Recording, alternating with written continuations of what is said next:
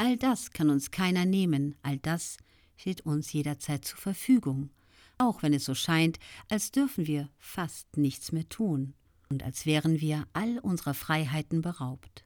Das stimmt zum Teil auch, aber darauf richte ich keine Aufmerksamkeit, sondern darauf, wie ich in dieser Situation das Beste für alle machen kann, für meine Familie, meine Freunde, Kunden und mich selbst.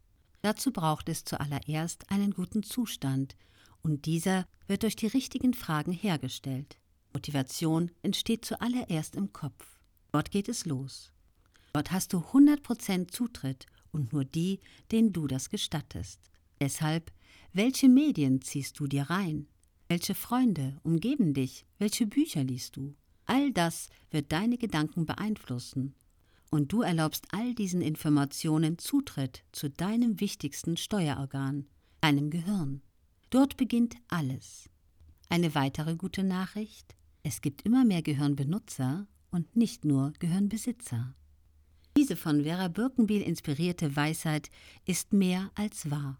Sie erinnert auch daran, dass sich keiner schlecht fühlen muss, egal wie die Umstände aussehen. Wenn wir in der eigenen Schaltzentrale der Macht beginnen, wird etwas Besonderes entstehen, aber nur, wenn wir es aktiv betreiben. Passivität führt sehr schnell in eine hilfsbedürftige, schlecht gelaunte Opferhaltung.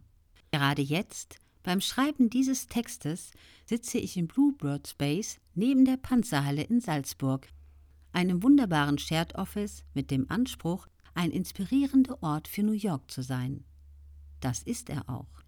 Leser sind herzlich eingeladen, mich nach kurzer Voranmeldung jederzeit gerne zu besuchen, um sich selbst ein Bild zu machen.